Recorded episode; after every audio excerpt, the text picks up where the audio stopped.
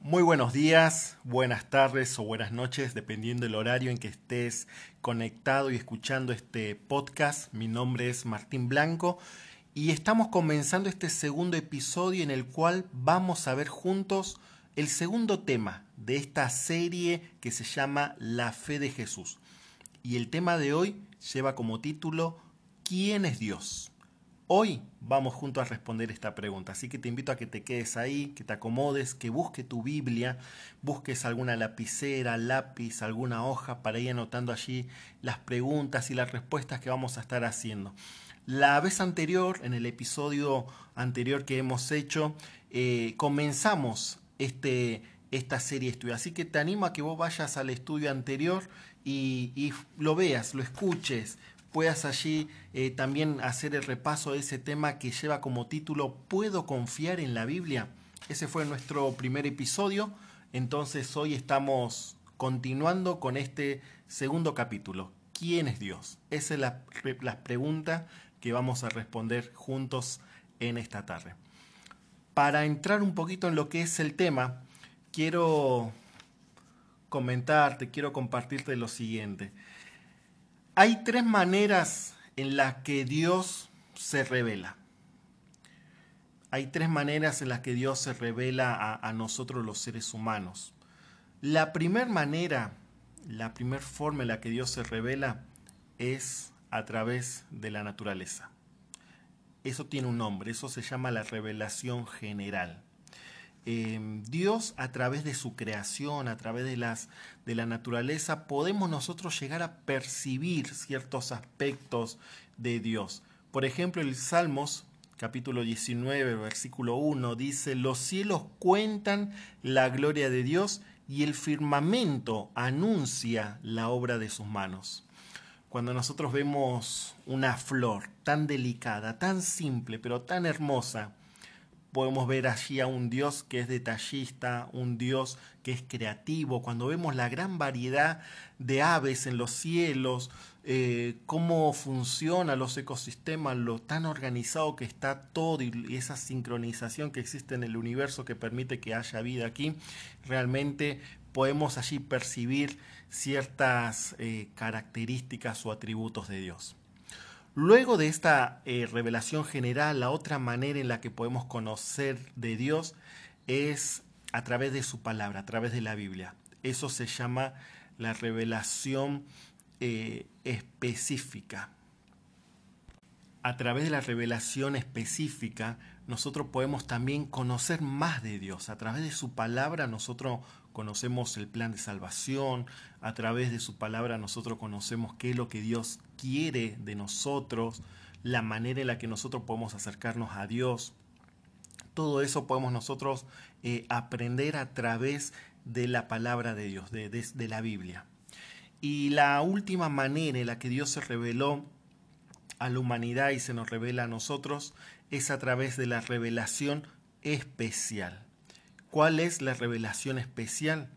Es justamente la revelación que Dios hizo a la humanidad a través de Jesús, que es la revelación o la manera perfecta en la que Dios se manifiesta al ser humano, a través de la vida de Jesús.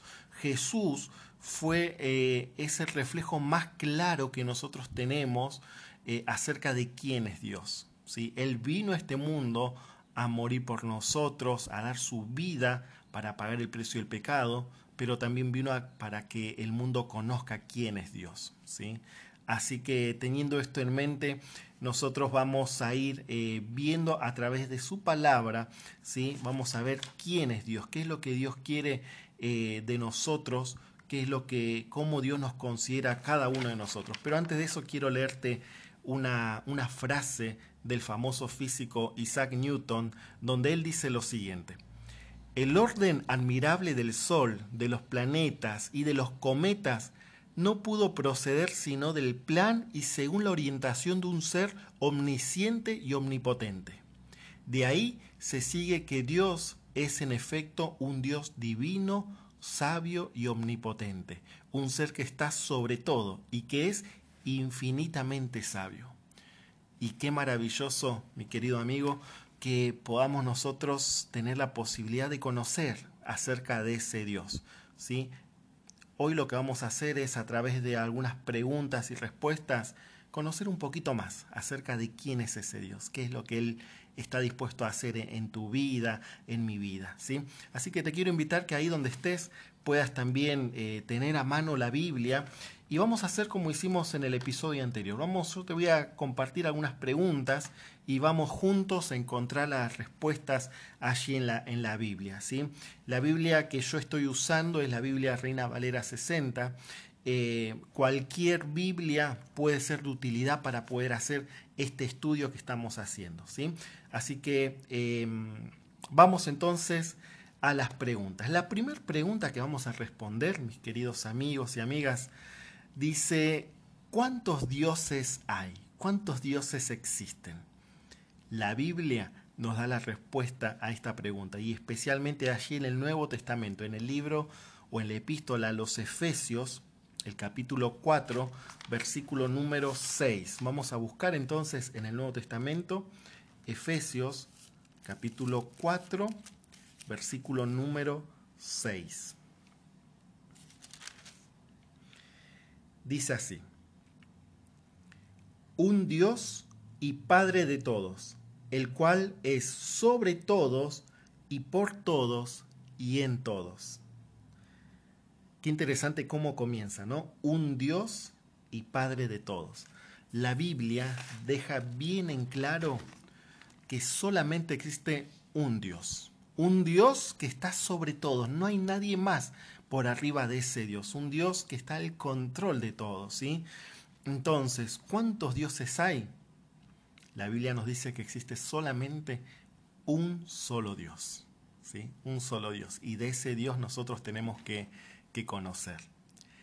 La siguiente pregunta dice, ¿cuál es la naturaleza de Dios? Vamos a buscar esa respuesta. ¿Cuál es la naturaleza de Dios?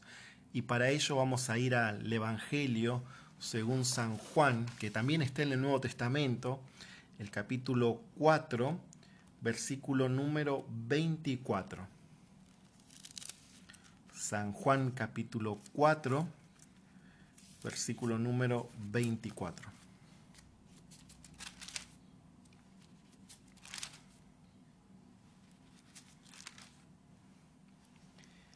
Dice así, Dios es espíritu, y los que le adoran en espíritu y en verdad es necesario que adoren. Dios es espíritu y los que le adoran en espíritu y en verdad es necesario que le adoren. La Biblia es clara cuando dice que Dios es un ser espiritual. ¿Qué quiere decir esto? Que nosotros a Dios no lo podemos ver. No lo podemos ver, entonces, pero eso no significa que Dios no exista, eso no significa que no nos podamos relacionar con ese Dios. Eh, a Dios lo adoramos y lo buscamos de manera espiritual. Dios es un ser espiritual, un ser que no está limitado a un tiempo, a un espacio, eh, y eso lo vamos a ver un poquito más adelante. Pero la naturaleza de Dios es espíritu, es espiritual. Entonces yo lo puedo adorar de manera espiritual sin necesidad de verlo, porque aunque no lo vea, yo sé que Él está. ¿sí? Sé que Él está allí pendiente de mi vida, de mis situaciones, de mis problemas, que está dispuesto a estar cerca cerca de mi vida, cerca de cada uno de nosotros. ¿sí? Em, es interesante, mis queridos amigos, que la Biblia em, no nos habla, no nos da muchos detalles en cuanto a, cómo es Dios físicamente. ¿sí? Eh, no vamos a encontrar muchos detalles sobre esto. Hay algunos versículos que hablan y nos dan a entender que Dios por ejemplo, tiene dedo, porque dice la Biblia que Dios escribió los diez mandamientos con, con, su dedo.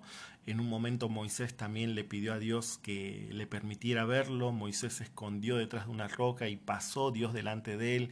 Y dice la Biblia que él llegó a ver solamente su espalda. Entonces, pero son muy pocos los versículos donde se habla de la parte física de Dios. Ahora, donde sí la Biblia se explaya y nos da muchísimo, muchísimo, muchísimos detalles, es cuando nos habla acerca del carácter de Dios. Ahí la Biblia nos da muchísimos versículos. Hoy vamos a ver justamente varios de estos versículos. Eh, ¿por, qué, ¿Por qué sucede eso? porque a Dios le interesa justamente eso, que conozcamos cuál es el carácter de Dios. Eso es lo que realmente importa y eso es lo que realmente interesa. Porque conociendo el carácter de Dios, nosotros vamos a ver la forma en la que Él también nos considera y nos, mira a cada uno de nosotros. Vamos a, continuar, vamos a seguir respondiendo algunas de estas, de estas preguntas. Hay una pregunta muy interesante que aparece aquí en este estudio que dice, ¿cuáles son las tres personas de la deidad? Vamos a buscar esta, esta respuesta en el Evangelio de Mateo, el capítulo 28, versículo 9. ¿Cuáles son las tres personas de la deidad? Mateo, capítulo 28, versículo 19.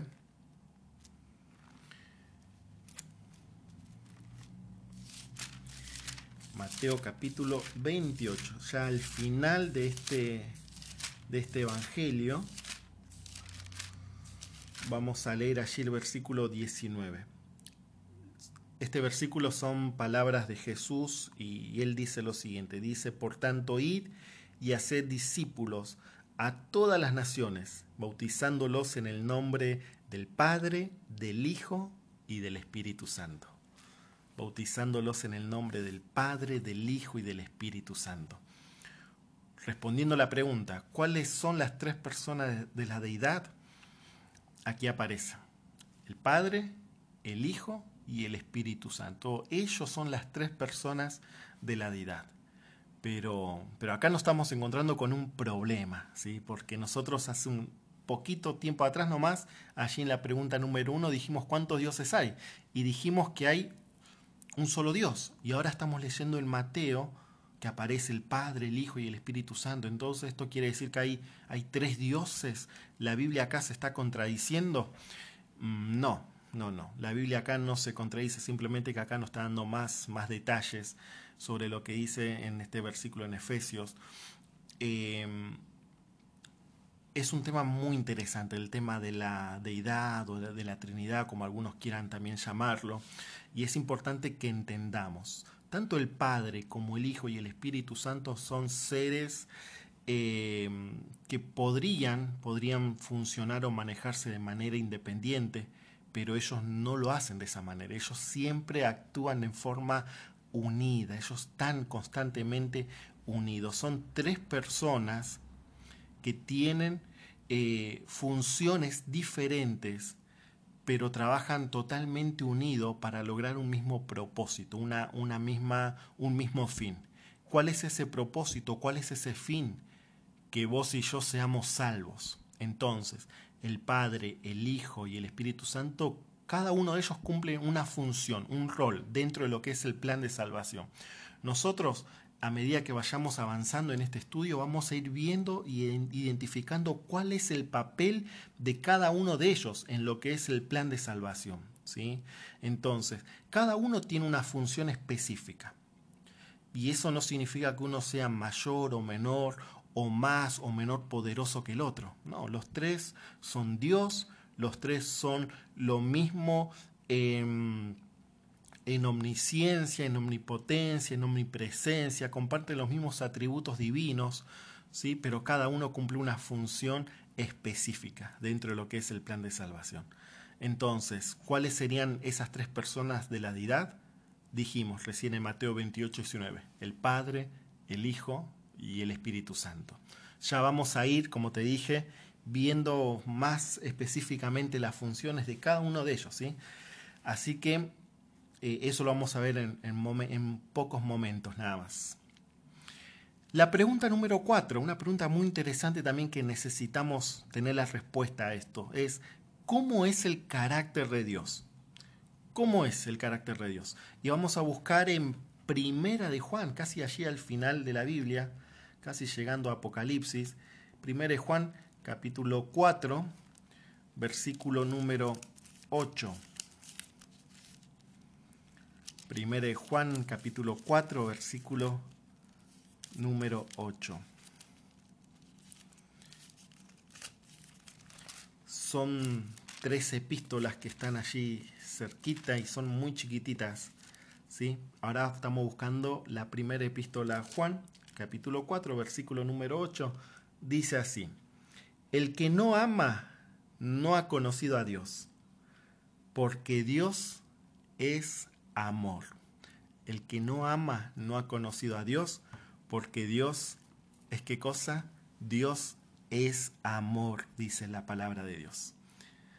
Si nosotros deberíamos explicarlo de otra manera, eh, podríamos decir que, mm, que la materia prima de la cual está hecho Dios es amor. Sabemos que no es así, ¿no? Pero para que entendamos, ¿no? La esencia del carácter de Dios es el amor. Y qué bueno es saber eso, porque muchas veces nos quieren presentar a un Dios tirano, a un Dios que está siempre mirando tus errores, tus faltas, con el objetivo allí de, castigarte, eh, y no es así. Dios es todo lo contrario de lo que muchas veces nosotros escuchamos, leímos o percibimos ¿sí? acerca de quién es Dios. Por eso la pregunta, eh, este estudio que estamos haciendo acerca de quién es Dios es muy importante, es muy importante para que vos sepas que eh, el Dios que tenemos es un Dios que te ama, un Dios que está dispuesto a hacer todo lo imposible para estar cerca tuyo, a tu lado. Y, qué bueno es saber que el carácter de Dios es nada más ni nada menos que el amor. ¿sí? Entonces todo lo que Dios hace está basado en eso, en el amor, en el amor que Dios tiene a cada uno de nosotros. Entonces allí vimos que el carácter de Dios es el amor. Y otra pregunta interesante, la pregunta número 5, ¿cómo Dios nos considera a nosotros? ¿Cómo Dios te considera a vos? Y eso lo vamos a encontrar allí cerquita también, en 1 Juan, el capítulo número 3, versículo número 1 y 2. Ahí cerquita donde estamos leyendo, nos quedamos ahí. 1 Juan capítulo número 3, versículo 1 y 2 dice así, mirad cuál amor nos ha dado el Padre para que seamos llamados hijos de Dios. Por esto el mundo no nos conoce, porque no lo conoció a Él. Amados, ahora somos hijos de Dios. Y aún no se ha manifestado lo que hemos de ser, pero sabemos que cuando Él se manifieste seremos semejantes a Él porque le veremos como Él es. Me encanta en estos dos versículos que leímos de 1 de Juan, el capítulo 3, versículo 1 y 2, hay una frase que se repite más de una vez que es, somos hijos de Dios. ¿Cómo Dios nos considera? ¿Cómo Dios te considera? Dios te considera como su hijo. ¿sí? Dios nos considera a cada uno de nosotros hijos suyos y eso es muy importante que vos lo sepas que Dios a vos te ve como un Padre celestial. Él quiere ser nuestro Padre. Muchas veces eh, me ha tocado ver esta, esta situación o esta experiencia, ¿no?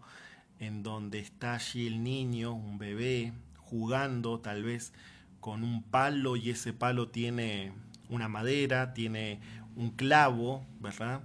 Y entonces cuando el papá o la mamá lo vea a su niño que está allí jugando con eso, ¿qué es lo que suele hacer el padre o la madre?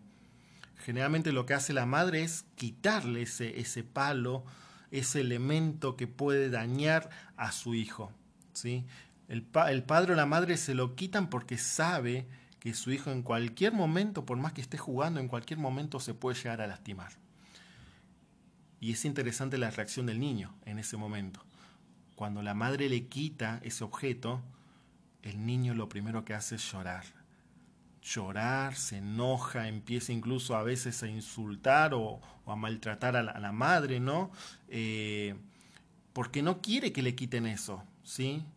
Pero hay una diferencia muy grande. El niño solamente ve lo que, lo que está pasando delante de él, solamente quiere seguir jugando con eso, quiere seguir pasándola bien.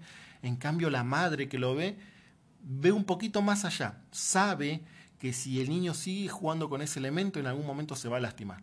Entonces la madre prefiere verlo llorar por haberle quitado el palo que verlo llorar porque realmente se lastimó. ¿sí? La madre hace un acto de amor, de cuidado sobre su hijo, aunque eso implique que su hijo tenga que llorar.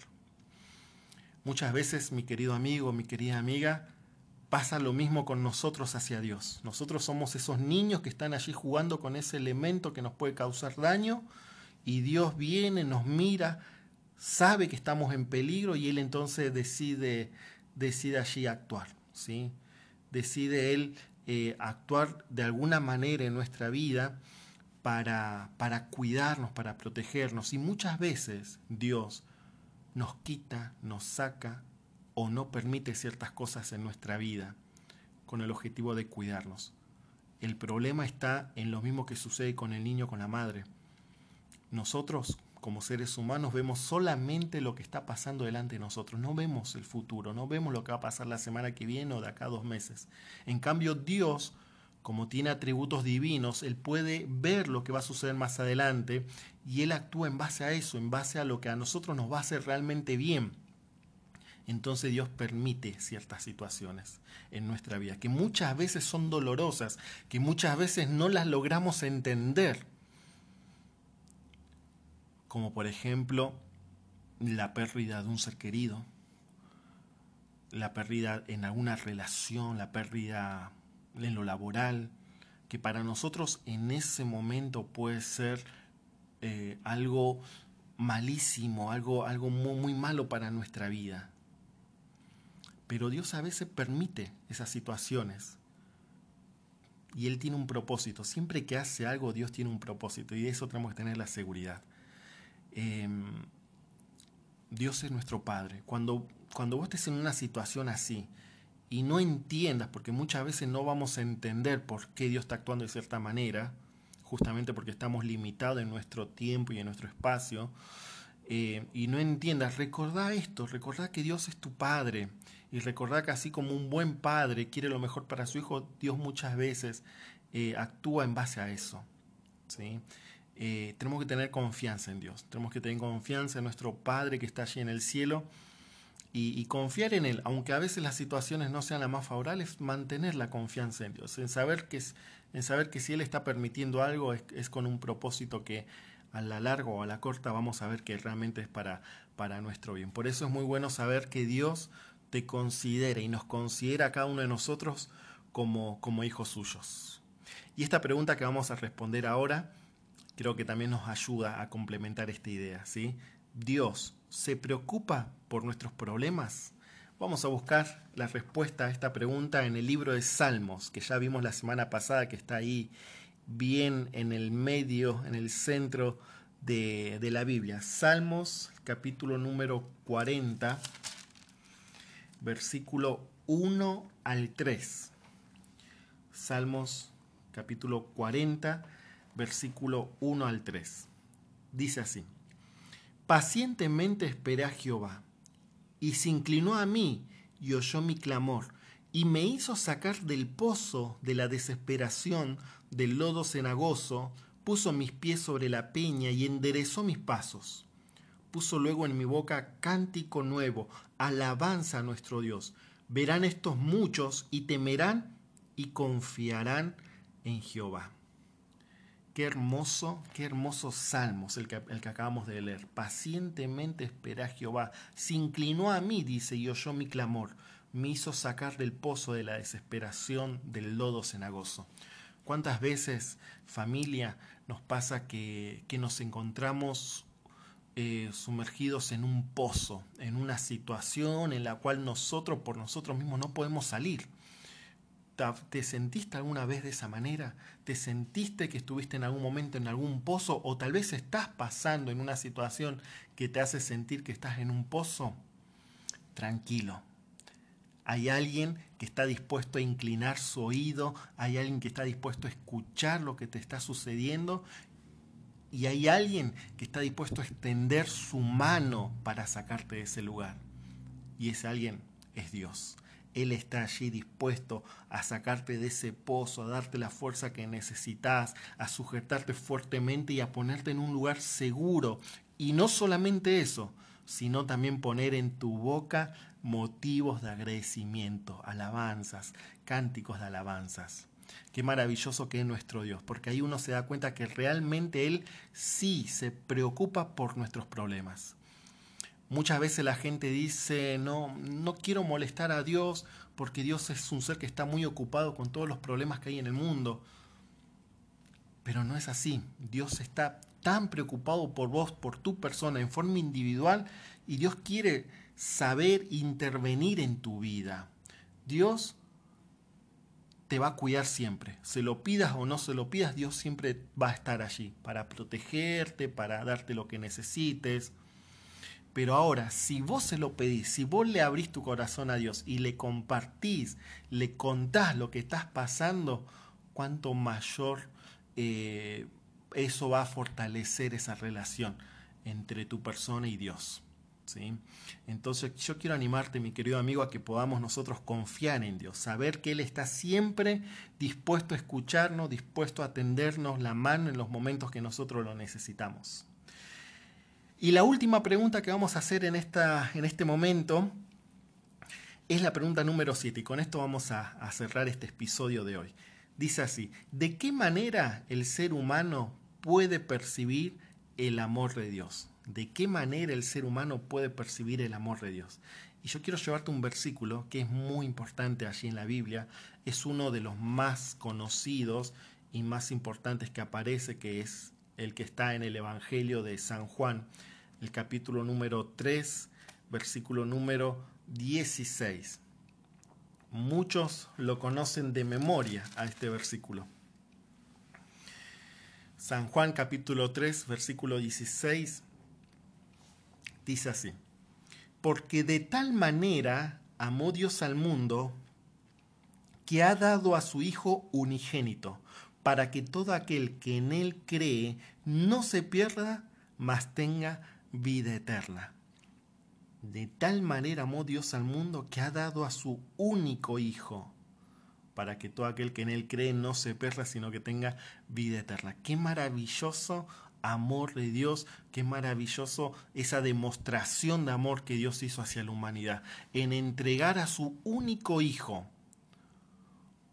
por el rescate, por la salvación de cada uno de nosotros. Muchas veces nosotros entendemos cuando alguien hace un sacrificio, un sacrificio, incluso estar dispuesto a dar su vida por, por un hijo, por un sobrinito, eh, por un amigo. Hay muchas personas que tienen esos sentimientos nobles de dar y de entregar su vida por un ser querido, por un ser amado. Pero ahora, ¿quién está dispuesto a entregar su vida por sus enemigos? ¿Quién está dispuesto a, dar su vida por alguien que te va a rechazar, por alguien que no te ama, por alguien que te esquiva? Bueno, eso es lo que hizo Dios. Él no, no es que entregó su vida por aquellos que lo recibieron y estuvieron dispuestos a aceptarlo. No, Él entregó su vida por todo el mundo. Y muchos de esos del mundo eh, en ese momento le estaban dando la espalda a Dios.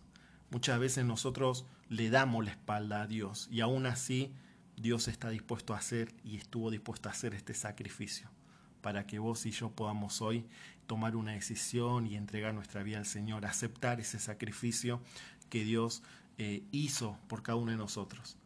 El último versículo para responder esta pregunta está en Primera de Juan, ya lo leímos hace un ratito allí al, final prácticamente del libro, eh, antes de Apocalipsis, Primera de Juan capítulo 4, versículo número 9 y 10, también versículos como para subrayar allí en la Biblia. Dice, en esto se mostró el amor de Dios para con nosotros, en que Dios envió a su Hijo unigénito al mundo para que vivamos por Él. En esto consiste el amor, no en que nosotros hayamos amado a Dios, sino en que Él nos amó a nosotros y envió a su Hijo en propiciación por nuestros pecados. El amor, como lo dice acá, no consiste en que nosotros hayamos amado a Dios, sino en que Él nos amó a nosotros primero. Él estuvo dispuesto a hacer ese sacrificio por nosotros. Por eso allí nosotros podemos tener la seguridad de que la manera en la que podemos recibir o percibir el amor de Dios es a través del sacrificio que Él hizo por cada uno de nosotros. Por eso, mi querido amigo, mi querida amiga, yo quiero animarte a que continuemos con este, con este estudio que estamos haciendo, que sigamos conociendo más de Dios, que sigamos conociendo más de ese amor grande, eterno que Dios tiene por cada uno de nosotros. Hoy respondimos siete preguntas, ¿sí? ¿Cuántos dioses hay? ¿Cuál es la naturaleza de Dios? ¿Cuáles son las tres personas de la deidad? ¿Cómo es el carácter de Dios? ¿Cómo considera Dios al ser humano? ¿Dios se preocupa por nuestros problemas? ¿De qué manera el ser humano puede percibir el amor de Dios? Todas esas preguntas hoy las pudimos contestar allí buscando en nuestra Biblia. Si vos quisieras recibir este tema, este estudio, lo, puedes recibir en PDF. Yo te lo puedo enviar directamente a tu celular. Solamente lo que necesitas hacer es enviarme un mensajito al siguiente número. ¿sí? Eh, busca algo para anotar, así yo te lo paso, lo puedes registrar allí y por medio de ese número podemos nosotros tener este, este contacto para poder enviarte este segundo estudio. Vos lo puedes tener allí en tu CPU, lo puedes tener en tu celular. Em, y lo puedes compartir incluso con otras personas. Te paso el número, es más 54 9 11 33 27 20 39. Te lo vuelvo a repetir. Más 54 9 11 33 27 20 39. Así que así ya tenés nuestro número de contacto. Cualquier duda, eh, podés dirigirte a ese número y ahí te podemos nosotros enviar este, mm, este estudio número 2. Yo quiero hacerte una invitación para, para ya finalizar. Em, dice, después de haber leído y entendido, nosotros acabamos de leer y entender justamente este, este tema, mi decisión personal, y acá es lo que te quiero invitar a que vos puedas tomar esta decisión, creo en Dios el Padre, el Hijo y el Espíritu Santo, decido amarlo y obedecerlo como mi Padre Celestial. Vos quisieras en tu vida poder amar, obedecer a ese Dios que estuvo y que está dispuesto a, dar todo de sí para estar cerca tuyo. Si tu decisión es que sí, yo te animo a que sigamos a que continuemos avanzando en esta serie de estudios para que cada día podamos conocer un poquito más de, Dios, un poquito más de ese amor que Dios nos tiene. Que Dios eh, te cuide, que Dios te acompañe. Gracias por acompañarnos. Eh, nos estaremos viendo en nuestro próximo episodio. Un abrazo grande.